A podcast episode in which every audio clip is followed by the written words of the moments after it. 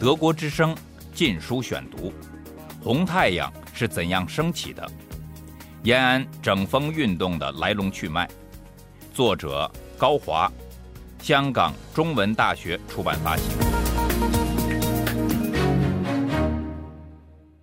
第四节，十二月十二日，富田事变爆发。这天上午早饭后，刘迪同独立营长张兴、政委梁学仪秘密开会，商量应对李少九的措施。三人一致认为，红一方面军总前卫来抓 AB 团是打击赣西南党的干部阴谋计划的组成部分。为了防止阴谋得逞，决定立即逮捕李少九和红二十军军长刘铁超等人。会后。刘迪继至独立营，对战士进行鼓动，率领全营红军战士包围了军部，逮捕了军长刘铁超，释放了谢汉昌等人。李少九被捉后逃走，军政委曾炳春也逃回家乡躲避。傍晚，谢汉昌、刘迪率红二十军军部直属独立营冲到富田，包围了省行委和省苏维埃政府，释放了在押的段良弼。李白芳等 AB 团分子七十余人，中央提款委员叶尔士即刘作甫也被捉了起来。省苏维埃政府主席曾山趁乱逃出富田，跑回家乡。古柏也从肃反机关跑了出来。古柏之妻曾碧一、陈正仁之妻彭如君趁黑夜逃走。这就是震惊江西苏区的富田事变。富田事件发生后，谢汉昌、刘迪等把所率领的红二十军带到赣江以西湘赣苏区永新、莲花、安福一带，继续展开土地革命，并在吉安县永阳成立了江西省行动委员会和江西省苏维埃政府。谢汉昌、刘迪采取了四项紧急措施：一、派遣段良弼携二百斤黄金紧急赶往上海，实际带到上海中央的只有几十两。向中共中央汇报赣西南肃 AB 团及富田事变经过，请中共中央裁决。二、通缉曾山、陈正仁、古柏、李少九。省行委认为，曾山等配合李少九滥抓 AB 团，有不可推卸的责任。应缉拿归案。三、争取赣西南特委下属的湘赣苏区西路行动委员会书记王怀的同情与支持。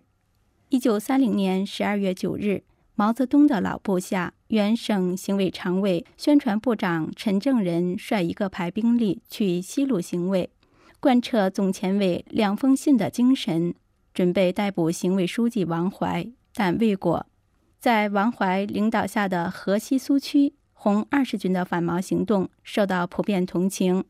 王怀的观点，红二十军行动不是反革命行为，而是工人阶级路线与农民路线两条路线斗争，被迅速传播开来。富田事变当事人之一的曾山，在几十年后对此还记忆犹新。他说：“当时河西苏区党员和群众的思想极端混乱。”甚至还影响到河东苏区部分人民和部分党员的认识，也逐渐模糊起来。由此可见，当年毛泽东的极端行为造成的影响是何等广泛。四、公开打出毛泽东旗帜，并试图争取朱德、彭德怀、黄公略、滕代远的支持。谢汉昌、刘迪在向赣江西边转移途中。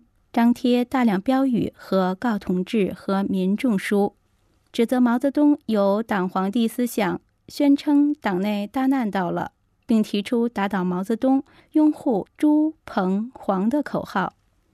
十二月二十日，谢汉昌、李白芳、聪允中等在永阳镇写了致朱德、彭德怀、黄公略、滕代远信。这封信一方面谴责李少九大抓 AB 团。对同志滥捕滥杀，同时又抨击总前委偏护李少九，还附上了伪造的毛泽东给古柏的信，离间毛与朱、彭、黄的关系。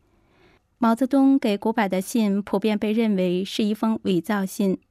当事人彭德怀的证据可能最有说服力。数十年后，彭德怀在狱中写交代材料回忆此事时说：“这封信是富田事变的头子聪允中写的。他平日学毛体字学得比较像，但是露了马脚。毛泽东同志写信年月日也用汉字，不用罗马字和阿拉伯字。这封伪造的毛泽东致古柏的信，自1930年代后一直未予公开。”直到一九八五年，江西出版的一本有关中央苏区的历史著作中，才首次予以全文披露。古柏同志，据目前各方形势的转变及某方来信，我们的计划更要赶快的实现。我们决定捕杀军队 CP 与地方 CP 同时并进，并于捕杀后，即以我们的布置出去，仅限三日内将赣西及省行委任务完成。于拷问段良弼、李白芳、王怀等中间干部时，需特别注意勒令招出朱、彭、黄、腾系红军中 A、B 团主犯，并与某方白军接洽等罪状送来我处，以便早日捕杀，迅速完成我们的计划。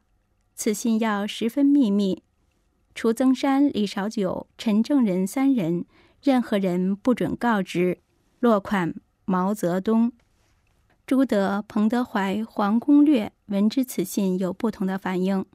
朱德从红一方面军总前卫住在黄陂，没有直接领军，因此李健能否成功，关键在于手上握有一万兵力的红三军团司令员彭德怀及其副手黄公略。一九三零年十二月中旬，彭德怀接到谢汉昌等人的信。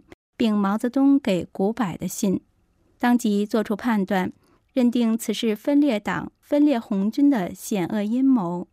彭德怀迅速草拟一份不到两百字的简单宣言，宣称富田事变是反革命性质的，表示三军团拥护毛泽东同志，拥护总前委领导。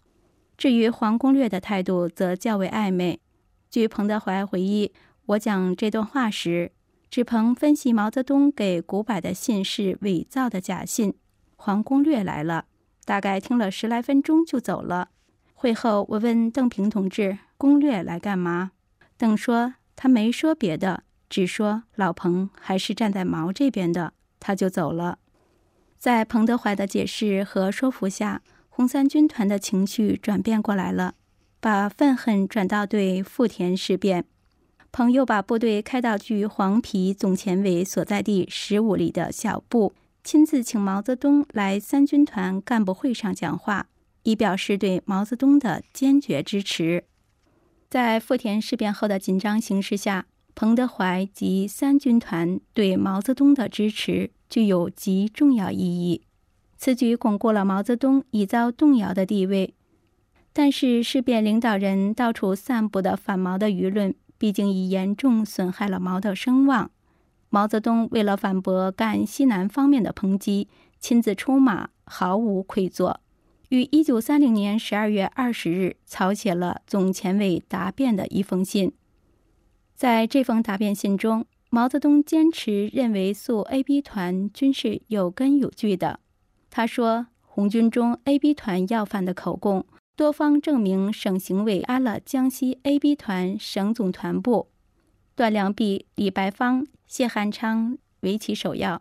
总前委为挽救赣西南的革命危机，派李少九同志前往富田捕捉。毛认定段良弼等为 A、B 团首犯，乃是证据确凿。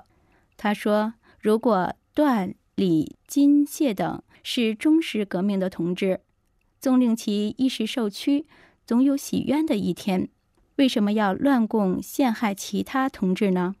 别人还可以乱供，段、李、金、谢这样负省行委及军政治部主任责任的，为什么可以呢？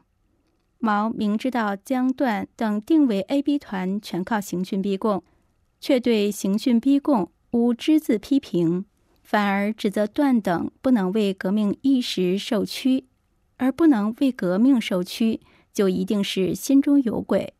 照毛的逻辑，只要段良弼等自己承认是 A、B 团头子，即可证明彼等系货真价实的 A、B 团。毛的这种逻辑和思维方式，成为日后极左的审干肃反的常规思路，是造成冤假错案连绵不断的最重要的思想根源。在这样的思路下，毛坚持肃 A B 团不仅无错，反而是对革命的巨大贡献。他说：“A B 团已在红军中设置了 A B 团的总指挥、总司令、军师团长。”五次定期暴动，治好了暴动期，设不严厉扑灭，恐红军早已不存在了。毛声称富田事变将叛逆的原型完全现出来了，号召对事变进行坚决镇压。一九三零年十二月中下旬，毛泽东以中国工农革命委员会的名义起草了一份六言体的讨伐富田事变的布告，断谢刘李等逆。叛变起于富田，带了红军反水，不顾大敌当前，分裂革命势力，真正罪恶滔天，破坏阶级决战，还要乱造谣言，进攻省苏政府，推翻工农政权，赶走曾山主席，捉起中央委员，实行拥蒋反共，反对彻底分田，妄想阴谋暴动。破坏红军万千，要把红色区域变成黑暗牢监。A、B 取消两派，乌龟王八相连。口里喊的革命，骨子是个内奸。扯起红旗造反，叫人不易看穿。这是奖励毒计，大家要做宣传。这是斗争紧迫，阶级反叛必然，不要恐慌奇怪。只有团结更坚，打倒反革命派，胜利就在明天。毛泽东理直气壮，乃是他认定自己就是红军和党的象征。毛就是根据地的中央，就是共产国际在中国的代表。反毛既是 A、B 团所杀的，皆是反革命，何愧之有？在毛的眼里，只要目标崇高。扑灭 A、B 团就是保卫革命，即使手段严厉一些，也无关紧要。在大恐怖中，总前卫和毛的个人权威得到完全确立。毛就在大恐怖中成了江西苏区的列宁。德国之声《禁书选读》：红太阳是怎样升起的？延安整风运动的来龙去脉。作者高华。香港中文大学出版发行。